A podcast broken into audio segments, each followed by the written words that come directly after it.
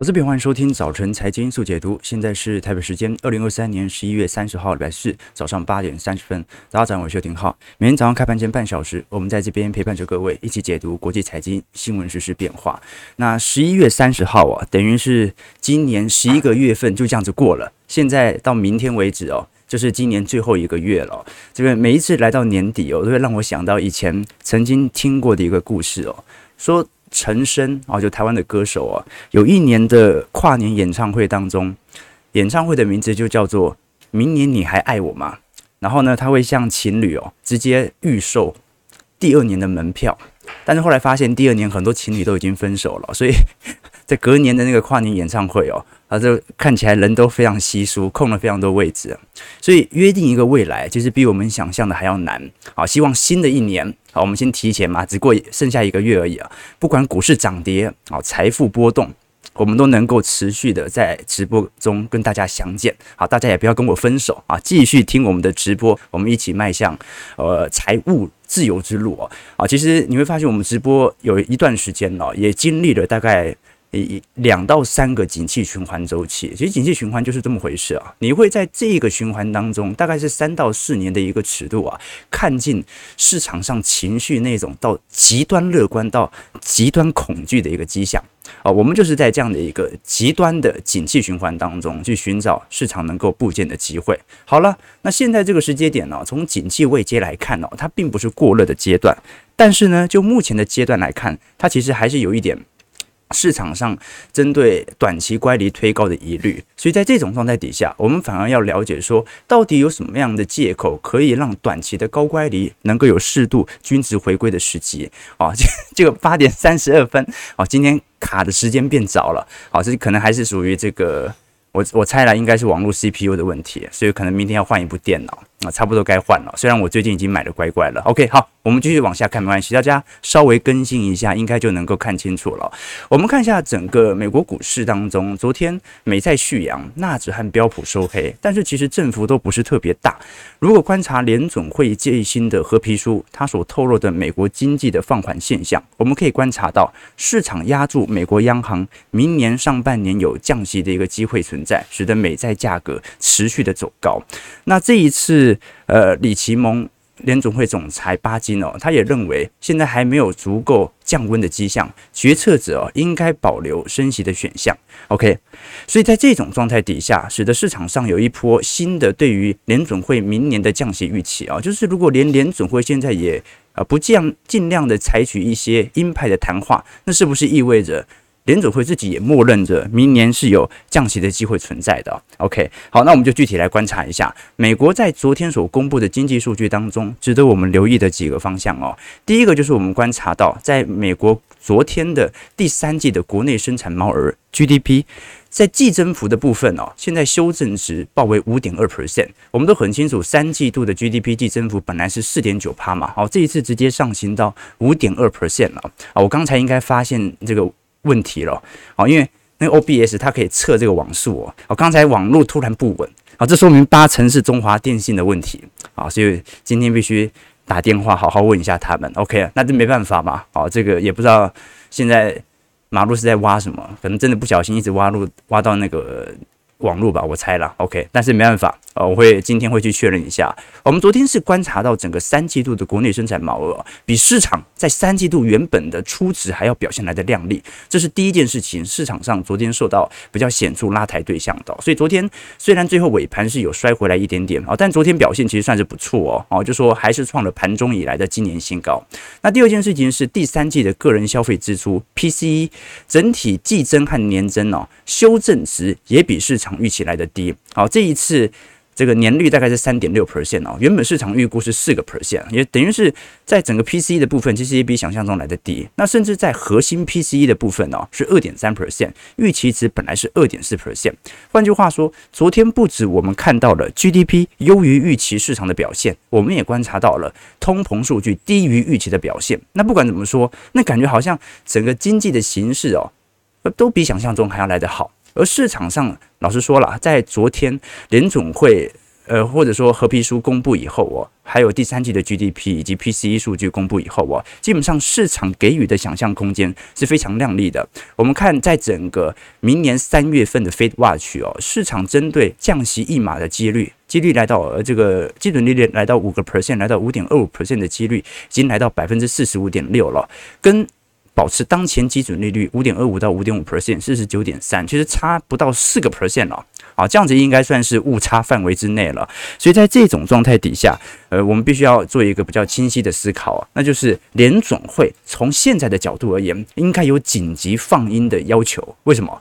因为所有人都在认为会降息啊，而且你公布的数据又感觉通膨的确在一个非常显著的下行轨道。那联总会这个时候如果是顺应着大家的预期，开始有那种降息的预期，那反而不利于市场上整体的资本市场的风险哦。那我们可以观察联总会在昨天所发表的褐皮书当中啊，其实某种程度哦，呃，它并没有达到放鹰的条件。为什么呢？因为这支褐皮书相对于通膨，它更为强调的是经济活动的变化。我们观察到美国经济活动在十月份下旬到十一月中旬，这支褐皮书是特别提到了企业的回报非常明显有趋缓现象。招聘的难度也开始降低，反映年底的经济成长动能已经开始有所减弱。那美国的褐皮书，它是由十二个地区的分行收集各个企业。各自的市场专家以及经济学家来针对当前的经济形势来做表述。所以呢，在过去二十个月当中，联准会很明显了解到，美国的借贷成本因为已经上升了五个百分点了，它一定会形成市场的景气走皮。只不过这个景气走皮到现在为止，是不是已经完全显示完，还是说还有更多的后劲还在后面？联准会认为可能经济形势还有持续恶化的空间存在。哦，所以，诶，他说会恶化。那某种程度就是说他在放歌嘛，我认为经济可能会不是特别好，我们升息可能要缓一缓，啊，那结果市场的降息预期也在提升，那就造就了市场针对债券价格的做多情绪开始有所发酵。那现在有一种说法啦，就是不管经济衰退与否，联总会都可能转向降息。如果是经济衰退，那肯定通膨就会变通缩，所以降息老实说这个几率性是蛮高的。那另外一件事情就是经济没衰退。可是现在按照整个通膨的积极效果，它还在下滑，所以它也会降息。那是不是不论经济衰退与否，它都会降息呢？我们从这次 Fed Watch 针对明年年底的目标基准利率哦，已经来到四点五 percent。换句话说，明年大概是有降息一个百分点的可能性，并且呢，在经历过预防性降息以后，如果是市场软着陆的预期啊，大概会在二五年到二六年开始采取新一波的升息循环。好，这个当然是一个最乐观的预期啊。就是如果是这样的话，那应该就真的是大牛市哦，就代表着联准会也不用降息过度，然后因为景气呃比想象中还要来得好，然后呢呃再降息预防性降息一个一码两码啊，最多降到四码五码左右。就可以进入到新一轮的上行循环。好，当然啦，这个必须要有强劲的 GDP 来进行支撑。我们按照亚特兰大联总会最新所预估的 GDP，呃，季增幅来做观察，因为三季度是非常亮丽啊，三季度已经冲到五趴以上了，四季度按照季增幅不太可能像三季度增幅这么快，因为我们看的是季增幅，不是年增幅，所以这种角度而言，季增幅应该。在今年四季度有一个一趴两趴就不错了。那我们只要确保明年上半年不要连续两个季度进入到负值，那么衰经济衰退的风险就在显著的撤回当中。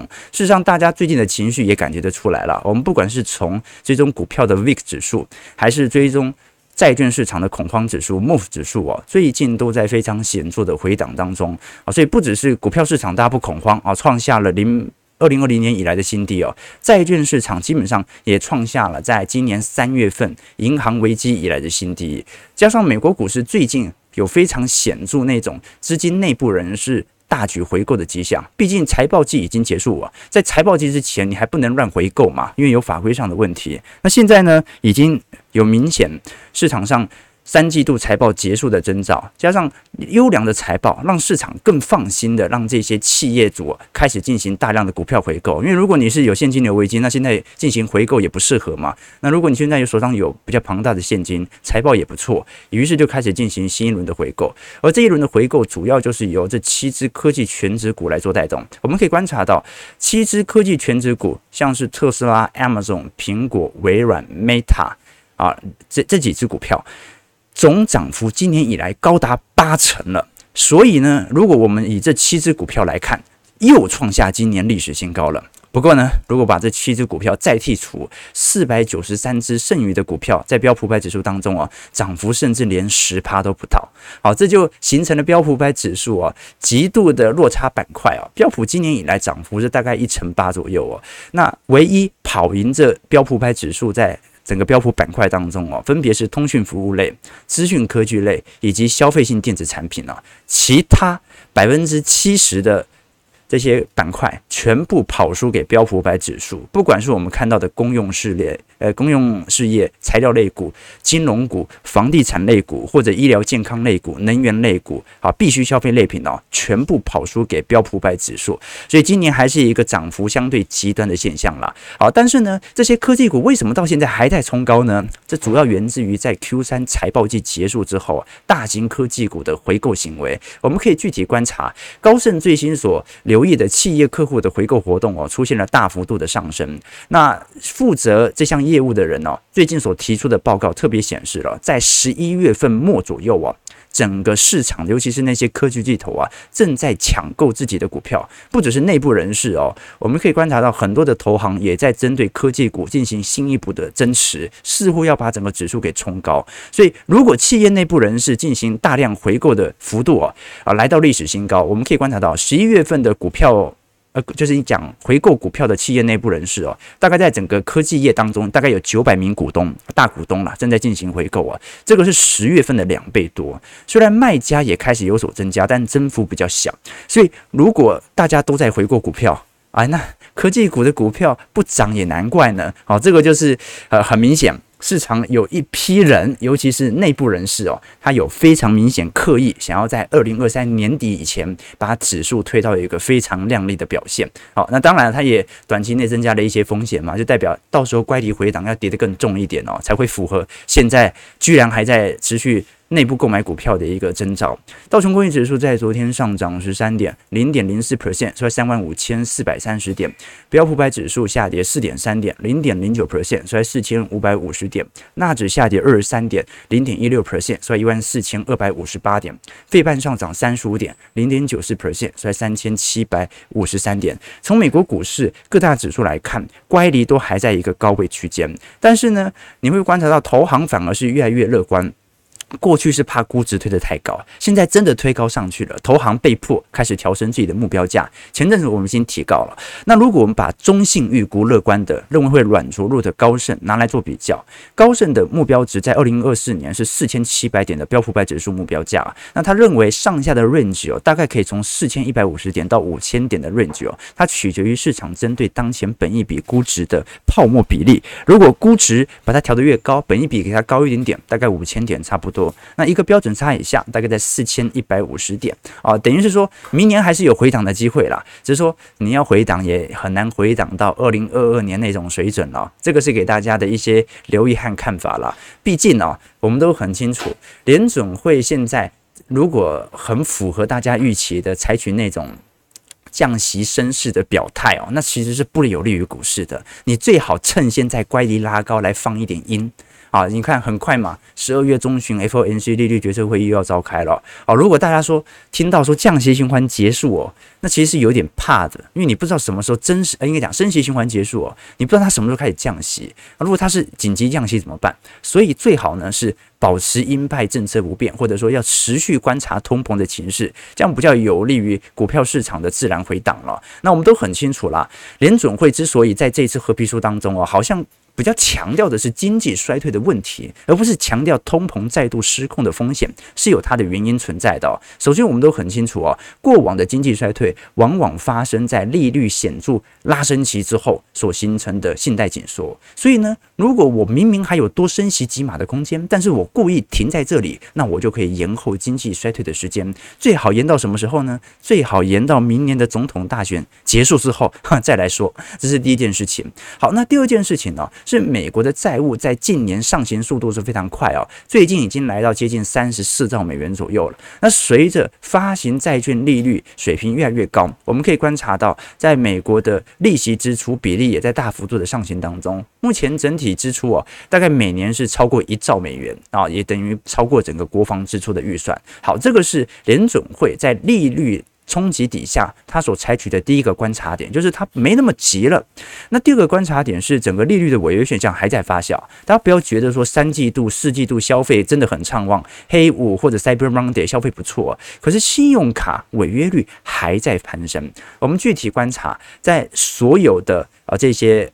信用卡的违约率当中，目前已经飙升到七点五一 percent，超过了二零一九年哦，应该讲了 任何历史均值水平以来的表现了。那前一百大的银行，当然它不像是零八年来的这么高，但是也突破了一九年以前的水平。所以现在真正遭受到中小型，应该讲信用卡违约拖累的银行，大部分是属于中小型银行。所以中小型银行目前也有一些商用不动产所产生的问题，那个是值得大家来多做些留意的。那现在。值得关注是什么？就是我们如果仔细去观察信贷市场当中哦，其实全球信贷市场当中最大的是属于企业贷款了，企业债务啊，这个是最为庞大的。那再来就是房地产市场。好，那有时候房地产市场会超过信贷，要看一下各国的状态。但是呢，房地产市场通常会相对比较稳定，尤其美国许多购房者他采取的是固定利率，他会更加谨慎的去评估自己还债的能力。那最后才是信用卡贷款，信用卡贷款其实占总权重没这么高。好，但是呢，你也可以观察到，在整个房贷市场上的交易量哦，最近所出炉的数字哦，也是进入到高度急缩的状态。美国在整个呃，十一月份的成屋销售额又创历史新低了，就是根本没有人在交易房子啊。但是跟台湾一样，美国房价也出现了极端的现象。什么极端的现象呢？就是最近所公布的喜乐房价指数，根据整个九月份的环比调整哦，增长了零点七 percent，也就代表着美国房价又创下历史新高了。哎，那我们要很清楚哦。呃，七，即便最近房屋贷款利率其实有点回调，但是还是高于七个 percent 哦。结果美国房价居然在量缩的情况又创下历史新高了。如果是从同比层面来看哦，因为美国的房价指数它是季公布的啦，就是一季公布一次，三月公布一次，六月公布一次，九月公布一次。这一次所公布的九月份的房价指数同比是上涨了三点九 percent，环比增长零点七 percent，也就是现在的房价不只是比去年。九月份来的贵，而且还比今年八月份来的贵。好，所以我们要先了解啊，这个标普全球喜乐房价指数啊，它所公布的指数啊，基本上大部分所采取的单元啦，是属于独立式住宅或者透天别墅啊。我仔细去看了一下公寓价格，其实并没有因此而创高，大概在高位盘旋哦。所以我们现在讲的美国的房价指数创高哦，它是 house 创高，apartment 没有创高。这是第一个要理解的。那为什么 house 创高，但是 apartment 没创高呢？原因很简单啊，因为美国的成屋库存哦，就目前的供应量来看哦，还是远远低于二零一零年以来的任何水位。我们具体观察美国的成屋库存，在大概零五年以后就开始快速的飙高，一路飙高到二零零七年左右，结果呢，在一零年左右开始显著的崩盘，所以呢，一路从一零年就。供给紧缩，一路到二零二零年左右，都还在创历史新低。这代表什么事情呢？就代表零八年以后根本没有人想要盖 house，就大家都认为啊，这个美国的房市实在是很不稳定啊，这个真的投资房子赚不到钱啊，造就了目前成屋库存极低无比啊，就是。真的你买不到什么 house，所以呢，就造就了到现在为止啊，还是有极端的结构性现象。好，所以这个是美国房市比较特殊的一个变化，就是大家来多做些关注啊。但至少呢，虽然美国房价在创高，但是在租金通膨的部分呢，仍然在持续减弱当中。我们具体观察美国的租金通膨，从实体租金同比年增幅啊，大概已经。呃，下滑到六点七 percent 了，甚至是属于公寓型的租金价格已经进入到负成长当中，所以大家还可以还是可以留意一下啦。因为美国的房市哦，它跟全球房市还是有结构性的不同啊，就是人家针对整个韩国市场啦、日本市场、台湾市场啊，认为会有少子化的冲击，这个都是可以理解的。原因为何？因为人口真的在减少嘛。可是你看美国的人口，其实从过去五十年以来都还在增加。啊，白人虽然生的小孩越来越少，可是移民人口不断在上升的结果底下，它反而形成了房市的重要推手。这个是给大家所观察的几个要点了。OK，好，那我们接下来聊一下台北股市的变化。台北股市在昨天上涨接近百点。一度冲过一万七千四百点，不过短线上的获利了结卖压出笼之后啊，随之而来就马上翻黑。啊，中场虽然上涨了二十九点啊，成交值来到三千二百一十七亿，但是跟美国股市一样，也在高档盘旋。其实你看台北股市，其实已经算是突破前高了。你硬要说现在这个格局是一个死猫跳啊，这个就有点牵强了哈。所以台北股市啊，你莫名其妙现在就涨到一万七千四百点左右啊，这没有想到吧？啊，你也想看哦。呃，这个如果在过去一整年哦，对于台北股市哦上涨有着非常明显的没信心的话，如果去放空那个嘎空会会多惨啊，会多惨啊！一整年呢，好，去年十月到今年现在十一月了嘛，牛市已经一年了。好，那我们要观察的是整个基本面有没有拖动台北股市的持续上行。昨天行政院的主计处公布了台湾最新的经济预测发展哦，虽然今年的实质 GDP 规模有所上调哦，但前两年的规模也因此上修，所以呢，今年的 GDP 反而有适度的下修，因为前两年发现比想象中来得好，预估二零二三年的经济成长率是一点四二 percent。好，那整个三季度目前的 GDP 季增幅大概在二点三二 percent 左右啊，四季度大概就会打开整条通道。那现在最新的市场预估是，不管明年怎么说，明年唯一有可能会进入到经济显著一整年负增长的，大概就是只剩下欧盟而已啊。其他国家，先进国家因为今年积极推得高嘛，预估增长一点六 percent，明年下滑到一点一 percent。美国今年平均年均增成长率是二点四 percent。明年大概下滑到一点四 percent。那中国市场的部分原本是预估今年会上升到五点二 percent，明年大概会下行到四点七 percent 左右。好，这给投资朋友所做做的一些观察啦。因为按照主计处自己的预估值哦，明年的经济是比今年好的哦。这个有点意外哦。你看主计处预估别人都认为明年的经济会比今年差啊。那现在主计处自己的预估是明年的经济会比今年好，今年的经济成长率大概预估是一点四二 percent 左右。明年大概会上行到三点三五 percent，好，那 OK，那如果明年的经济成长，因为按照这个误差值，就算下修一点点，明年还是会比今年好嘛？那是不是就意味着明年整体企业的获利一定会比今年赚得多呢？这个就给投资朋友多做一些思考和留意了啊！这我觉得很多的经济数据其实都已经暗示了整体明年上半年的展望，虽然有消费衰退的问题哦，但是获利的通道几乎已经完全打开。浩哥说，在别的节目说今年有机会上万八，现在还是这么想吗？只剩下一个月了。我本来在十月份的时候心都凉了一半了，哦，想说还是不要乱预测好了。虽然我们周期投资有一个明显对于行情未来的变化的心理的预估值哦，但最好不要设一个太明显的时间线，对不对？现在只剩下一个月了啊，到底会不会上万八呢？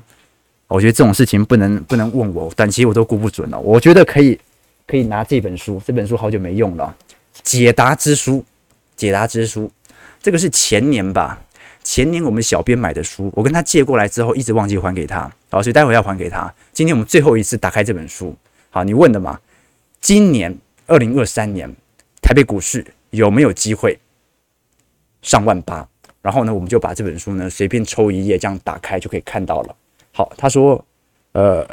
以已经实现的态度行动吧，啊，他在回答什么啊？行动吧，啊，就是就是会达成嘛，会不会？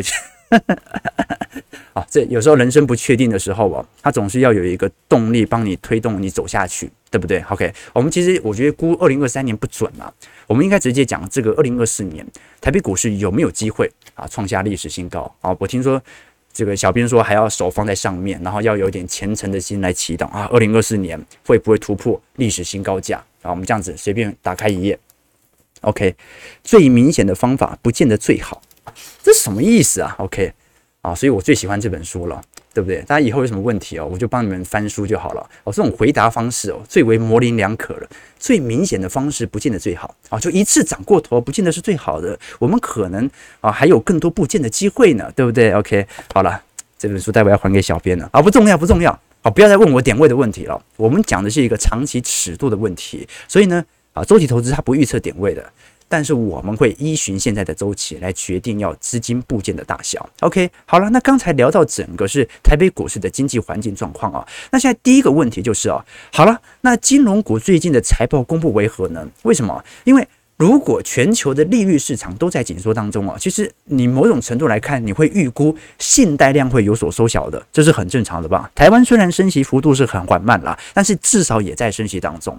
那最近啊，你看到本周有很多金融股的财报陆续的召开嘛，我们可以来做一些留意哦。首先是可以观察到，在整个金融股的法说部门哦，我们像是以开发金啦、兆丰金、第一金最近所召开的法说来做观察，像是以寿险为主要营收来源的开发金，今年前十月。的税累积税后纯益是一百八十八亿哦，比去年还是衰退哦。累积每股税后纯益是一点一二元，而且去年开发金大家应该还记得哦，因为投资平等的减损哦，无法分配股利哦。今年以来金融资产是有点回升了，债券价格也开始筑底了，但是第三季因为股票市场又在下杀，所以今年还是获利，而今年还是获利衰退哦。什么意思啊？就寿险业今年虽然已经相对于去年自从 AC 分账以后过了好一点了，但是绝对没有像是。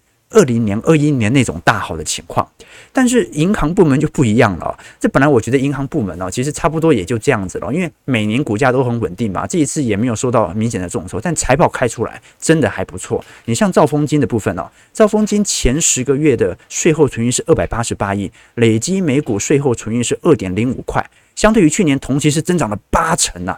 那增长的主要部门是什么？就是属于银行的部门部分。好，所以我们基本上哦，会有一个比较清楚的理解，那就是今年来看哦，按照获利情况哦，寿险业在明年的配息会比今年多一点点，但是回不到二零年到二一年的水准，你还是要给它多一点时间。那寿险业什么时候它的配息才能够大幅度飞增呢？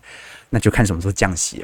债券资产价格大涨的时候，因为寿险业有八成都属于债券资产嘛。好，那第二件事情呢，是银行业的部分哦，就是说，如果你是购买寿险作为主要营收来源的金控股，你现在的部件就是在对赌一个资本利得上行的空间存在，要赚价差的。但如果这段时间你是依循的台北股市，你觉得乖离拉高了，这个时候想要回来部件一些基期比较低或者比较高值利率的基本面不错的防御性的条件的这些概念股。这个时候，往银行放贷部门来做一些观察，就值得留意。我举个例子来说，如果我们仔细观察中信金这次所召开的法说当中哦，其实不管是在台币的法人放款，还是在外币放款，还是在房屋放款哦，居然都在三季度创下历史新高了。什么意思呢？就是其实整个银行的放贷部门当中啊，不管是企业借的钱、外币借的钱，还是最近公布的最新的房屋贷款，由于新青安政策的加成效果底下，都创下了波段以来的新高。甚至我们观察，在整个房贷部门哦，原本市场都说啊量缩量缩了，可是从七月份开始哦，年增率已经连续四个月上弯喽。全台的买卖移转栋数，十月份冲到两万六千栋哦，这个。几年增率是高达接近两成呐，好，所以各位可以观察到这一波，自从八月份的新清安贷款之后哦，最近中央银行也公布了五大银的新承做的放款统计哦，居然创下了二零二二年元月份以来的新高啊！那过去我们跟投资朋友提过嘛，整个二零二三年为什么三季度明明就在量缩，但是台湾人怎么还在买房子呢？好，那就是第一个是新青安政策的效果。第二点呢、是我们过去跟投资们了解过，这个建商很聪明的啊。你看，在整个二零一四年、一五年，当时联征中心所统计的房贷平均建估值哦，大概是一千万，就买房大概一千万左右，平均授信额度大概只有七百万，买一千万的房，你大概贷七百万左右。结果现在呢，房价涨到一千三百万了，平均授信额度变成九百万了，所以银行还是在赚钱。哎，你不对啊，年轻人又没办法买得起这么贵的房子，那怎么办呢？那就把建物的面积缩小。一五年大概平均每个人买房的这个面积额大概是五十平左右，现在已经下滑到四十六平了。所以各位，如果你只仔细观察，现在在整体市场上的概况啊，会有一个非常有趣的迹象。这张图表呢是整个二零二二年整个房市成交量的分布图哦。那最上列那一列哦，是我们观察到各平数的变化。你把四十五到五十五坪。五十五到六十五平以及六十五平以上哦，把它的比例以全以整个新北市来看来进行加总好了。新北市四十五平到五十五平哦，大概占了整交易额的四个 percent。五十五到六十五平大概在两趴，六十五平以上又占两趴，所以加起来大概是多少啊？不到一成哦。在新北市地区，你买四十五平以上的房子，在去年的成交量不到一成哦。啊，四十五平其实也没有多大，但现在四十五平以上算是中大房型嘛？哎，你买四十五平以上的人不到一层，代表九层买的房子都在四十五平以下，那说明什么事情呢？那就是。我也知道你买不起这么贵的房子，那我就把面积越缩越小了啊，就继续拆，继续拆。一千五百万的房子涨到三千万，哦，我买不起怎么办？没关系，我平数砍一半，再卖你一千五百万。好，所以这个是第一个方向。那第二个方向就是，由于刚需市场仍然存在当中啊，加上这次新清安政策出来之后啊，就变成了整个房市处于两极化的现象。什么两极化的现象呢？就小房型哦，这个对于银行业的放贷量还在增大，但是中大房型哦。你发现一个问题了，卖不掉，太贵了，卖不掉啊！所以我仔仔细观察啊，如果我们把整个全台湾的透天成交价来做一些观察，在整个二零二二年，台北市的透天平均成交价是五千六百六十四万，到底二零二三年剩下多少？四千四百九十四万，房价有没有跌？有。透天跌了，跌了两成啊！诶，台北市房价跌两成，你很少看到吧？诶，透天啊，透天跌了两成。桃园市的部分哦，二二年是一千七百五十九万，到二三年剩下一千五百九十二万，跌幅有九个 percent。台中市跌幅十趴，高雄跌八趴，新竹跌六趴，苗栗跌十趴。彰化跌一趴，南投跌一趴，嘉义跌三趴，屏东跌九趴，宜兰跌四趴，花莲跌三趴，台东跌两趴，澎湖跌三趴。哦，金门不知道怎么回事哦，金门也跌了两成啊。这个少数有显著上涨在透天价格的部分是新竹县，新竹县我猜是竹北的部分啊，涨幅有一成三。好，工程师真有钱呐。OK，所以我们不管怎么说，就说现在整个你看为什么到整个十月份哦，房屋贷款额度。从五大行来看，居然房贷增额还可以创下新高，哈，这就是小房型的刚需仍然存在啊。但是啊，中大房的这也可以了解到，第一个难的就是现在你一定有更多的溢价空间了。为什么他们都卖不掉？啊，对，没有人可以买得起这么贵的，所以你去买中大房型的，稍微有一点钱的，可以。溢价率、溢价幅度大概可以高一点点哦，这是我的想法了。好，那第二件事情呢，啊，就是说啊，即便我们看到房市的成交量哦有非常显著的收缩迹象哦，好，但是市场上的刚需看起来还在有显著的支撑当中。好，那就一直拆嘛，一直拆嘛，对不对？你不要觉得年轻人不想买房，他只是买不起房，所以暂时不买房。你给他一直拆拆拆，好，从三十平拆到十五平，好，拆到七平。拆到三瓶，一瓶你总买得起吧？好，用这种方式，所以这个很可悲啊！啊，但是就是目前整个居然看到银行业啊，为什么整体放贷余额还能够持续创高的主要原因？当然，另外一方面哦，台湾的啊房贷利率在全球市场当中还算是偏低水平啦。OK，好，九点零二分，我们看一下台北股市开盘的点位。OK，台股上涨三十三点，收在一万七千四百零三点，今天成交量能呃。稍微大一点了，大概两千七百亿、两千九百亿左右哦，一样给投资朋友做一些观察。好了，我们今天节目到这边九点零三分，感谢各位今天的参与。如果喜欢我们节目，记得帮我们订阅、按赞、加分享。我们就明天早上八点半早晨财经速解读再相见。祝各位投资朋友开盘顺利，操盘愉快。